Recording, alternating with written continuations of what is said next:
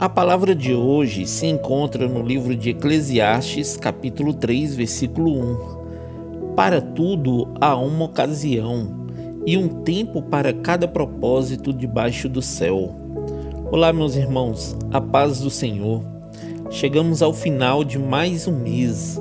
Amanhã já iniciaremos a outra metade deste ano.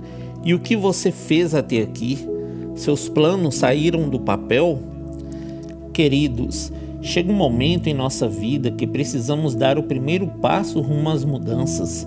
Muita gente gostaria de fazer uma dieta, por exemplo, mas sempre fica para depois.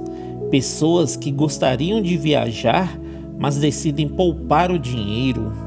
Muitas vezes nós deixamos para amanhã o que podemos fazer hoje.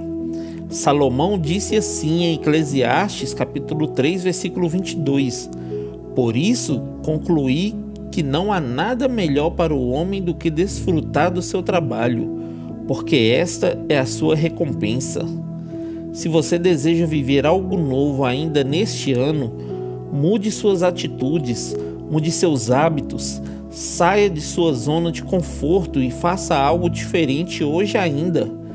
Toda mudança depende da sua força de vontade. E você que ainda não decidiu seguir Jesus, entregue a sua vida a Ele e venha viver um novo tempo com a certeza de uma vida eterna ao lado de Deus, nosso Pai. Amém? Que Deus abençoe você, sua casa e toda a sua família. E lembre-se sempre, você é muito especial para Deus.